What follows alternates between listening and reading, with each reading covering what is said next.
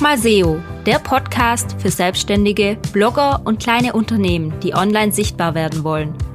Mein Name ist Lisa und ich zeige dir, dass Suchmaschinenoptimierung keine Magie, sondern eine logische Konsequenz ist.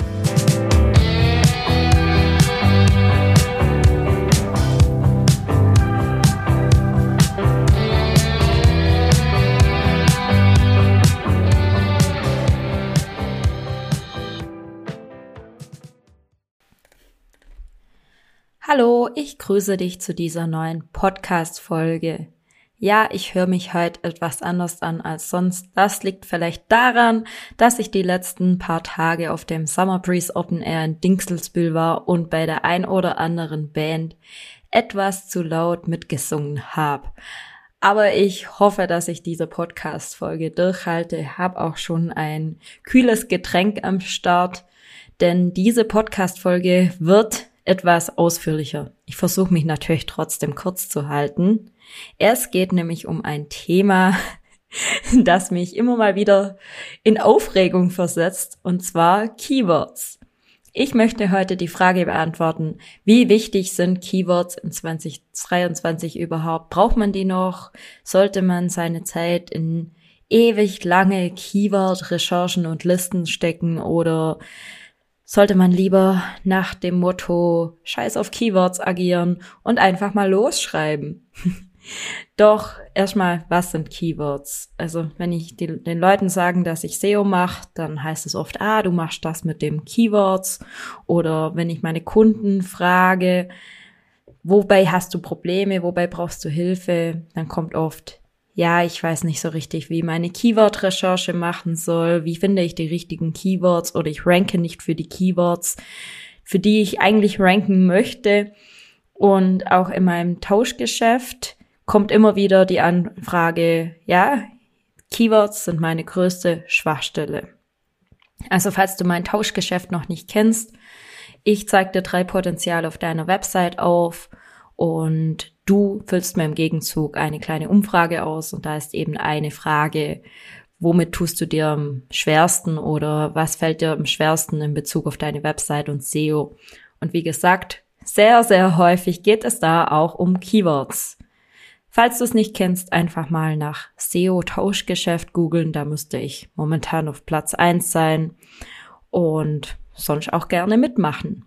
Aber nochmal zurück ich habe dann gleich mal einen Blogbeitrag zu diesem Thema geschrieben und auch eine kleine Story bei Instagram gemacht mit einer Umfrage.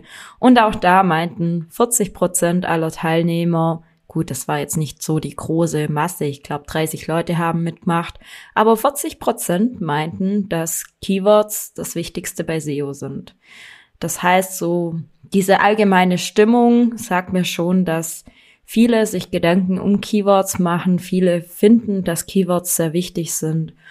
Und drum fangen wir mal von vorne an. Was sind eigentlich Keywords? Viele denken immer, ja, das sind so einzelne Worte und die fügt man ein in der Website und dann rankt man auch dafür, dann wird man auch dafür gefunden. Ich würde das jetzt mal von der anderen Seite her betrachten. Keywords sind Worte oder Phrasen, die vom Nutzer in die Suchmaschine eingegeben worden. Und wir wollen dann eben für diese Nutzen, für diese Wörter oder Phrasen auch gefunden worden.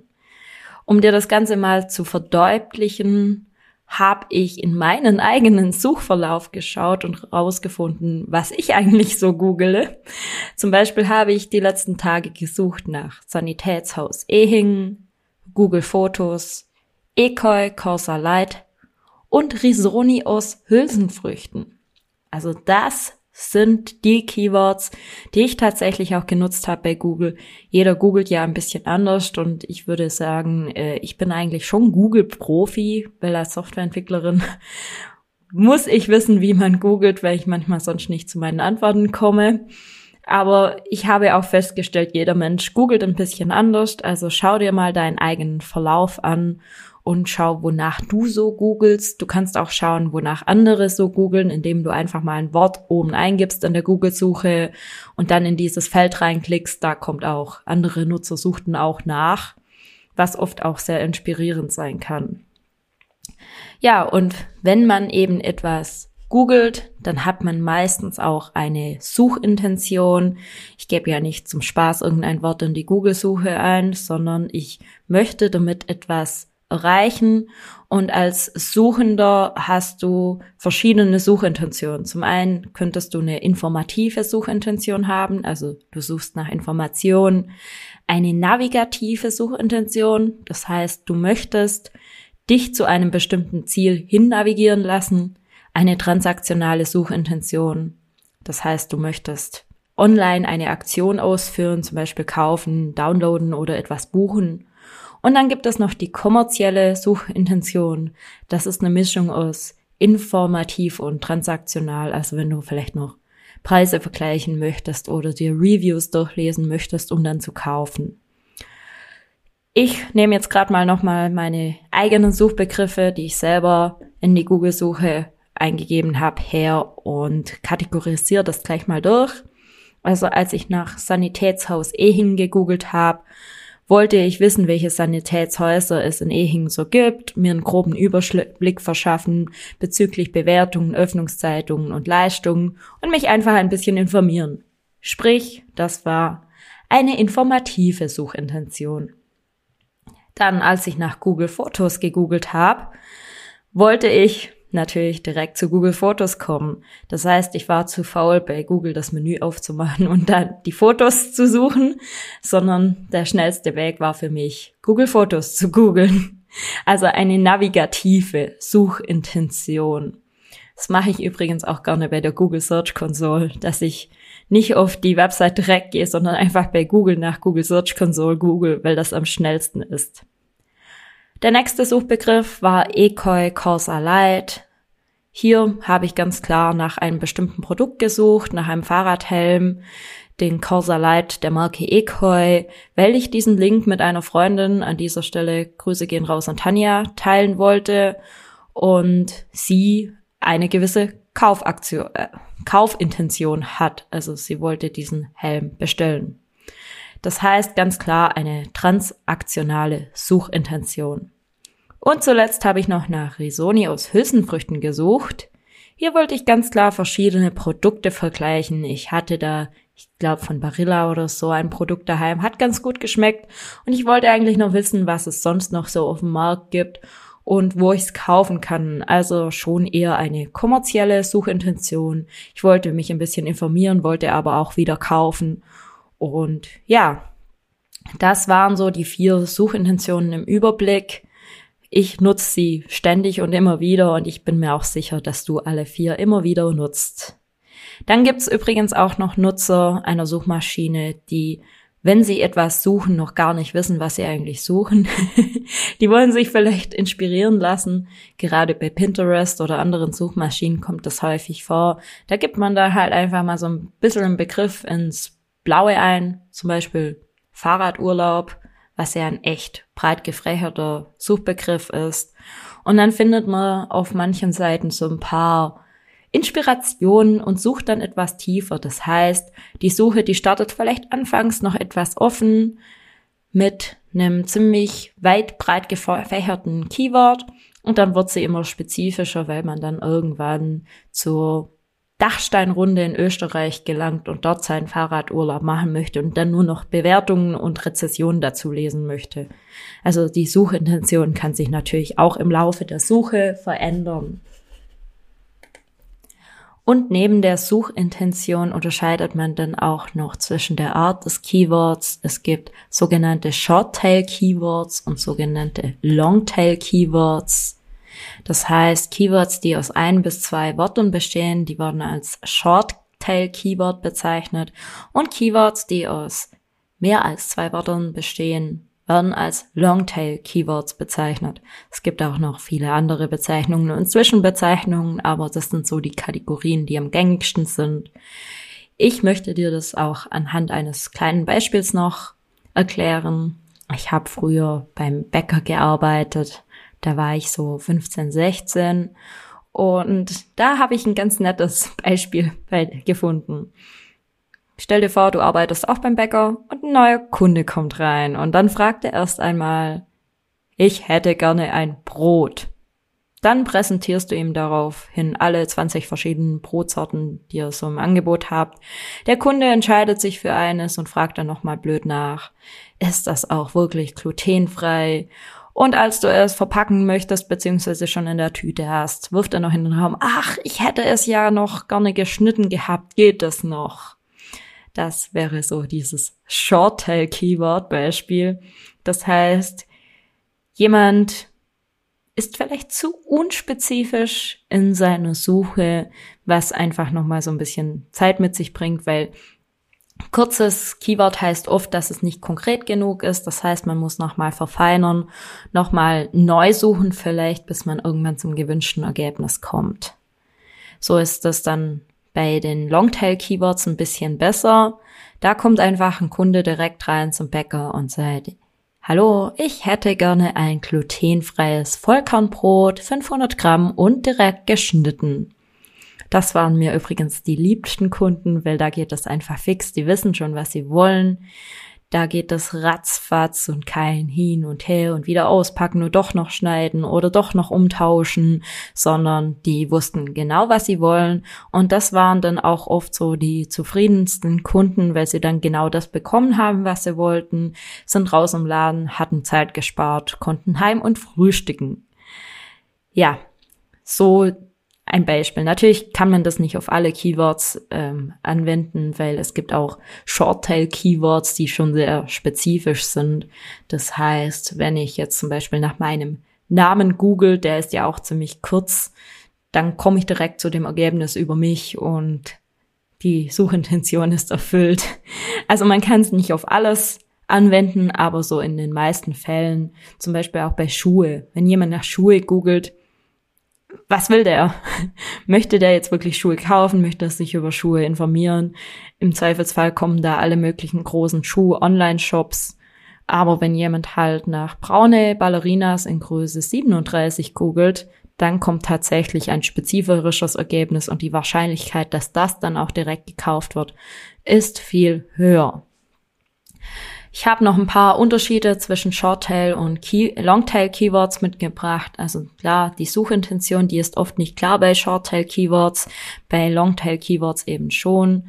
Dann gibt es auch noch einen riesigen Unterschied im Suchvolumen. Shorttail Keywords, weil sie so allgemein sind, haben oft ein sehr hohes Suchvolumen also wie viele Leute im Monat danach suchen, während Longtail Keywords, die ja etwas spezifischer sind, ein niedriges Suchvolumen haben. Shorttail Keywords sind oft sehr allgemein, während Longtail Keywords sehr spezifisch sind. Shorttail Keywords haben oft eine hohe Absprungrate, was eben daran liegt, dass die Leute vielleicht gar nicht das gesucht haben, was sie eigentlich gesucht haben. Und Longtail Keywords haben oft eine hohe Konversionsrate. Das heißt, die Leute, die konvertieren dann auch, weil sie genau danach gesucht haben und es dann auch gefunden haben. Shorttail-Keywords, weil sie so allgemein sind, haben oft einen hohen Wettbewerb, während Longtail-Keywords einen geringeren Wettbewerb haben. Das heißt, es ist einfacher zu ranken.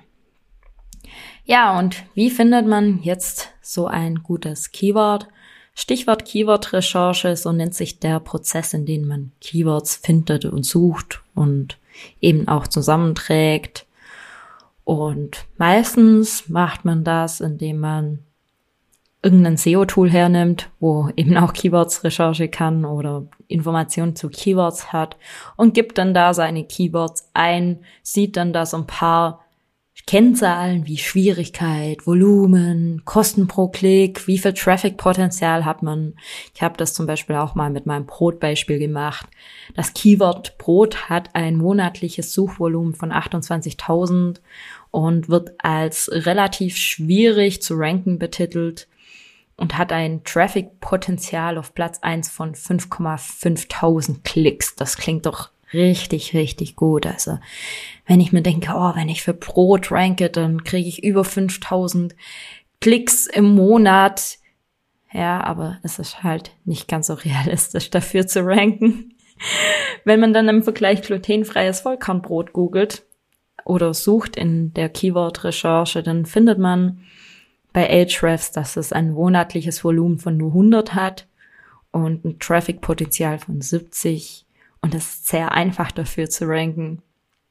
wenn man das so vergleicht, dann denkt man sich so, natürlich, ich nehme das Keyword mit dem größeren Volumen und dem größeren Traffic-Potenzial, weil da kommt ja viel mehr rüber.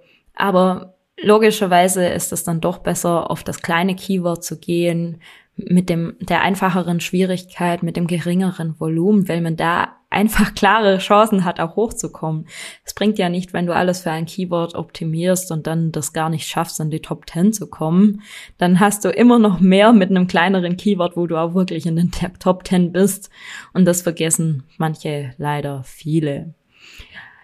Wichtig zu erwähnen wäre an dieser Stelle, dass natürlich unterschiedliche Tools unterschiedliche Ergebnisse liefern, weil die eine unterschiedliche Datenbasis haben. Das heißt, die Kennzahlen von solchen Tools sollten nie zu ernst genommen werden. Man sollte da immer ein bisschen gesunden Menschenverstand mit reinbringen und das nicht alles zu sehr auf die Goldwaage legen. Ja, das ist so ein Fehler, der gerne mal gemacht wird, dass da einfach zu sehr alles ernst genommen wird und man dann denkt, ja, höchstes Suchvolumen muss man nehmen, weil das wird ja am meisten gesucht, also habe ich dann meisten Traffic. Weitere Fehler, die auch noch gern gemacht worden ist, dass die Keywords, die man da so aussucht, oft gar nicht wirklich von der Zielgruppe gesucht werden. Das sehe ich immer wieder. Gerade wenn ich ein SEO-Audit mache, dann geht im Vorhinein ein Fragebogen an meinen Kunden und dort wird dann auch so die Frage gestellt, für welche Suchbegriffe würdest du gerne gefunden werden? Und meistens sind das dann wirklich Suchbegriffe, für die du eigentlich gar nicht gefunden werden möchtest, weil sie nicht relevant sind oder der Nutzer eine ganz andere Suchintention damit hat. Und ähm, drum ist das eben auch so ein Fehler, der bei einer Keyword-Recherche oft gemacht wird. Genauso wie sinnlose Überlegungen, ob man jetzt für das Wort im Singular oder Plural, also Einzahl oder Mehrzahl ranken möchte. Ich meine, mir ist es egal, ob ich für Radhose oder Radhosen ranke. Und ich schreibe eben das in den Inhalt rein, was gerade zum Inhalt passt. Und letztlich kann ich aber für beides ranken, weil Google das eben versteht. Und dann passiert es auch oftmals, dass man sich zu sehr auf ein Keyword versteift und vergisst dabei die anderen Aspekte des Themas. Das heißt, man möchte alles auf dieses eine Keyword optimieren und dann gibt es aber darüber hinaus noch so ein paar Themen, die echt wichtig und interessant sind und zu diesem Thema passen und die vergisst man dann, weil das war ja nicht so eine Keyword-Recherche mit eingeplant. Und was ich auch gerne mal wieder sehe, ist, dass man eine riesige Keyword-Liste, Keyword-Recherche macht, so eine große Excel-Tabelle. Und da steht alles genau drinne. Wie ist das Suchvolumen? Wie ist die Click-Through-Rate? Und wie ist das und das und das und das? Und ewig viele Keywords. Und dann macht man nichts damit. Also man schreibt ein paar Blogbeiträge dazu man schreibt vielleicht sogar noch Blogbeiträge, die sich konkurrieren, weil man gar nicht abgecheckt hat, ob man mit mehreren Keywords für ein Thema ranken kann. Und dann schreibt man die, die sind online und das war's. Aber die Liste, die wird nie wieder aktualisiert, nie wieder angepasst und auch der Inhalt wird nie wieder angepasst. Obwohl ja alles so ein bisschen dynamisch ist und Inhalte sich auch immer mal wieder verändern sollten, beziehungsweise Themen sich verändern, Suchintentionen sich verändern. Das ist das der Lauf der Dinge. Ja, und weil da eben sich oft zu arg drin verkopft wird und sich zu versteift wird, bin ich ehrlich gesagt selber kein Fan von klassischen Keyword-Recherchen. Ich mache sogar eigentlich fast nie welche. Ich mache viel lieber Themenrecherchen, wie ich schon öfter in meinem Podcast erzählt habe. Aber dazu werde ich noch eine separate Folge machen, wie ich so eine Themenrecherche angehe und warum ich die für besser und effizienter erachte als eine klassische Keyword-Recherche. ja, also man hat so Keywords gesucht und gefunden und was macht man jetzt mit denen? Also wo werden Keywords wirklich eingesetzt?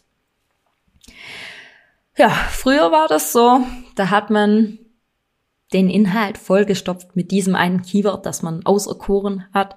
Man hat es schon oben in die Überschrift reingehauen. Man hat es dann gleich in den ersten Absatz reingehauen oder man muss musste das Keyword innerhalb vom ersten Drittel x-mal einbauen. Dann hat man das Keyword in die Alt-Attribute reingehauen, in die Meta-Description, manchmal sogar in die Bildnamen. Man hat das Keyword über, einfach genommen und überall reingepresst. Manche Tools haben sogar gesagt, du musst dieses Keyword x-mal in deinem Text verwenden, damit du rankst. Äh, sowas nennt man auch klassisches Keyword-Stuffing. Das heißt, egal ob relevant oder nicht, hau einfach dieses Keyword rein und du kannst dir vorstellen, wie lesbar so ein Text dann noch war. Also nehmen wir zum Beispiel das Keyword bester Rasenmäher für Kleingärten und dann steht da überall in der Überschrift, das sind die besten Rasenmäher für Kleingarten. Wenn du wissen willst, was der beste Rasenmäher für Kleingarten ist und unsere Top Rasenmäher für Kleingarten.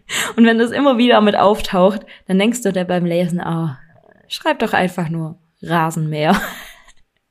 Also ja, das wurde früher echt wirklich sehr hart betrieben, was natürlich auch dran liegt, dass es funktioniert hat, aber es funktioniert einfach schon seit langerer Zeit nicht mehr so. Und Google ist wirklich mittlerweile in der Lage, semantische Zusammenhänge zu erkennen.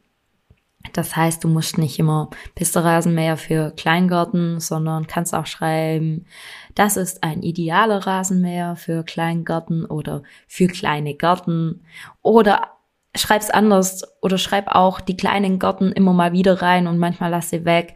Google erkennt, dass es sich um die besten Rasenmäher für Kleingärten handelt. Und da Google halt in der Lage ist, diese semantischen Zusammenhänge zu verstehen, merkt Google auch, dass man das selber nicht versteht. Also wenn jemand dann x-mal dieses Keyword reinhaut, nur um Keyword-Stuffing zu betreiben, dann merken die das auch und finden, empfinden das oft nicht als hilfreich für den Nutzer, was es ja auch nicht ist. Also du als Nutzer freust dich ja auch nicht drüber, wenn du einen Text vorgesetzt kriegst, bei, bei dem du genau weißt, hier wurde versucht, auf ein Keyword zu optimieren, sondern der Text muss einfach gut lesbar sein, der muss das beste Ergebnis für den Nutzer parat halten. Und ja, nicht für die Suchmaschine, sondern für den Nutzer geschrieben sein. Und ja, ich vertrete die Meinung, dass wenn du einen guten Text zu einem Thema schreibst, dass es dann egal ist, ob ein Keyword drin ist oder nicht, sondern du machst dann automatisch schon Keywords oder Phrasen mit rein, die für Google relevant sind und natürlich auch für andere Suchmaschinen. Aber ich behaupte einfach, dass Google in der, in der semantischen Suche auf Platz eins ist, dass die das am besten interpretieren können. Weiterer Fun Fact, wenn du deinen Inhalt für ein Keyword optimierst, also wenn du alles auf dieses eine Keyword ausgerichtet hast, dann heißt das noch lange nicht, dass du auch letztendlich dafür gefunden wirst. Und andersrum genauso. Ich werde zum Beispiel für Keywords gefunden, die so gar nicht in meinem Text auftauchen. Das kann ich zum Beispiel mit der Google Search Console sehen oder da gibt's auch noch ein nettes Plugin für WordPress, das nennt sich Query Hunter. Ähm, das ist etwas nerdig und spielerisch, aber da kannst du die Google Search Console, die API der Google Search Console anschließen und kannst dann sehen, für welche Keywords du rankst, die du gar nicht wirklich genutzt hast in deinem Text und hast so nochmal Potenziale. Und ich habe da auch mal so reingeschaut, auch in meine Google Search Console und habe gesehen, dass ich mein, mit meinem Google Search Console Ratgeber für das Keyword, die Daten werden verarbeitet, bitte versuche es in einem Tag noch einmal, ranke, auf Platz 4 sogar, aber über diese Meldung, die da gesucht wird, habe ich kein einziges Mal im Text geschrieben. Das heißt, ein nächstes To-Do für mich ist, dass ich diese Meldung nicht mit, mit reinbringe. Und nicht, weil ich möchte, dass Google eben diesen Text erkennt, sondern weil ich möchte, dass die Leute, die danach suchen und mich offensichtlich auch damit finden, auch diesen Text dann lesen, den sie suchen und somit dann auch die Antwort auf ihre Frage finden. Also wenn ich anfange, Keywords in den Text zu hauen, dann mache ich das, weil ich merke, oh, da sucht jemand nach, aber das steht gar nicht im Text. Also biete ich demjenigen das an, dass es im Text steht und dass es hilfreich ist und somit findet der Nutzer das toll und dann findet es auch Google toll.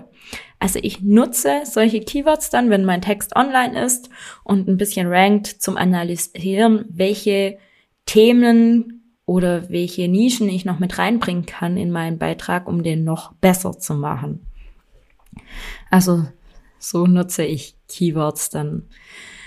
Ja, jetzt mal nochmal so ein bisschen zusammengefasst. Kleines Fazit von mir. Sind Keywords jetzt wirklich noch relevant für SEO oder sollte man sich die Mühe auch sparen? Ich finde, Keywords sind auf jeden Fall wichtig und es ist wichtig zu verstehen, was Keywords sind und was sie machen. Denn ein Keyword ist nicht nur ein Wort, das wir uns ausdenken und von dem wir denken, dass jemand anders danach sucht, sondern Keywords sind ja tatsächlich reale Wörter, die in Google eingegeben wurden. Und genau als solche sollten wir sie auch betrachten. Wir sollten nicht, wenn wir über Keywords sprechen, über die Worte in unserem Kopf sprechen, sondern über die Wörter, die von Nutzern auch in der Suchmaschine eingegeben wurden. Und wenn wir erstmal verstehen, wonach Nutzer eigentlich suchen, dann können wir auch gute Inhalte dazu schreiben. Und wenn wir gute Inhalte schreiben zu diesem Thema, das wirklich auch gesucht wird, dann ranken wir auch dabei für dieses Keyword, weil wir über gute Inhalte, weil wir gute Inhalte liefern für dieses Keyword. Also das ist so ein bisschen ein Teufelskreis. Wenn du nicht keine gute Inhalte hast, dann rankst du auch nicht. Wenn du gute Inhalte hast, dann rankst du. Und so geht's halt immer weiter. Und wenn du schon gute Inhalte hast für dieses Keyword rankst, die Inhalte noch besser machst, dir die Keywords anschaust und diese mit reinbringst, dann rankst du noch besser und dann bekommst du noch mehr Aufrufe. Also Keywords sind auf jeden Fall wichtig. Es ist wichtig zu wissen, was diese bezwecken, wo die eingesetzt werden, nämlich beim Nutzer, ganz klar, und nicht bei uns auf der Website. Keywords werden immer vom Nutzer eingesetzt, um Inhalte zu finden. Und Keywords sollten nicht eingesetzt werden, um Google zu suggerieren, dass wir einen guten Inhalt dafür haben. Ganz wichtig. Google mag das, wenn du einen guten Inhalt dafür hast. Da musst du nicht noch sagen, hallo hier, das ist der Beitrag für XY, XY, XY, XY, XY. Nein, Google mag das anhand deines Inhalts, dass er gut und passend zu diesem Thema ist. Du musst das dir nicht auf die Stirn schreiben.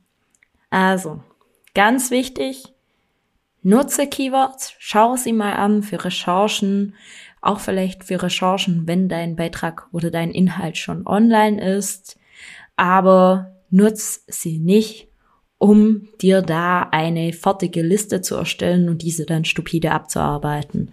Denn das bringt meiner Meinung nach nicht viel.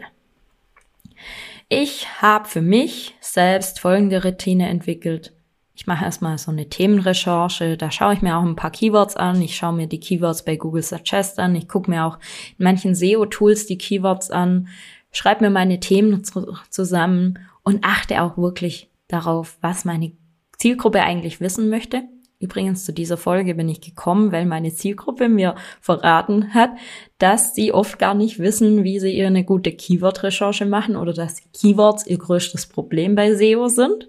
Also, ergo habe ich dafür ein Content entwickelt. Dann erstelle ich eben den Content, was ich jetzt mit dieser Podcast-Folge und auch einem passenden Blogbeitrag dazu gemacht habe. Und ein paar Wochen nach der Veröffentlichung analysiere ich die Rankings in der Google Search Console und verbessere den Inhalt.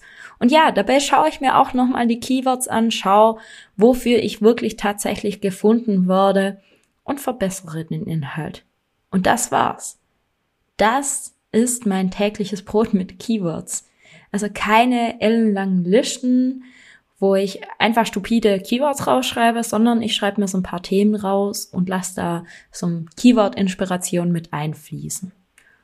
Und ja, ich hoffe, dass ich dir mit dieser Podcast-Folge vielleicht ein bisschen Klarheit verschaffen konnte, wie du Keywords anzuwenden hast oder wie du mit Keywords umgehen solltest, was Keywords eigentlich sind und nutzt die Zeit lieber, um gute Inhalte zu schreiben, anstatt ewig lange Recherchen zu machen im Laufe der Zeit ändert sich so viel und ich bin mir sicher, dass wenn du mal loslegst und die Inhalte machst, dass du dann immer wieder Inspiration für neue Themen bekommst und wenn der Impuls da ist, dann schreib los, anstatt ewig zu recherchieren.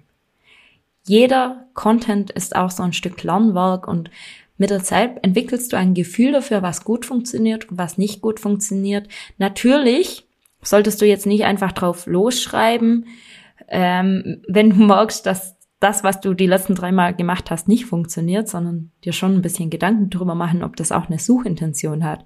Aber wenn du einmal dieses Gefühl für Suchintention entwickelt hast und auch rausgefunden hast, was funktioniert und was nicht so gut funktioniert, dann solltest du dich auch ein wenig davon leiten lassen und das produzieren, wonach deine Zielgruppe wirklich sucht. Bis zum nächsten Mal, deine Lisa.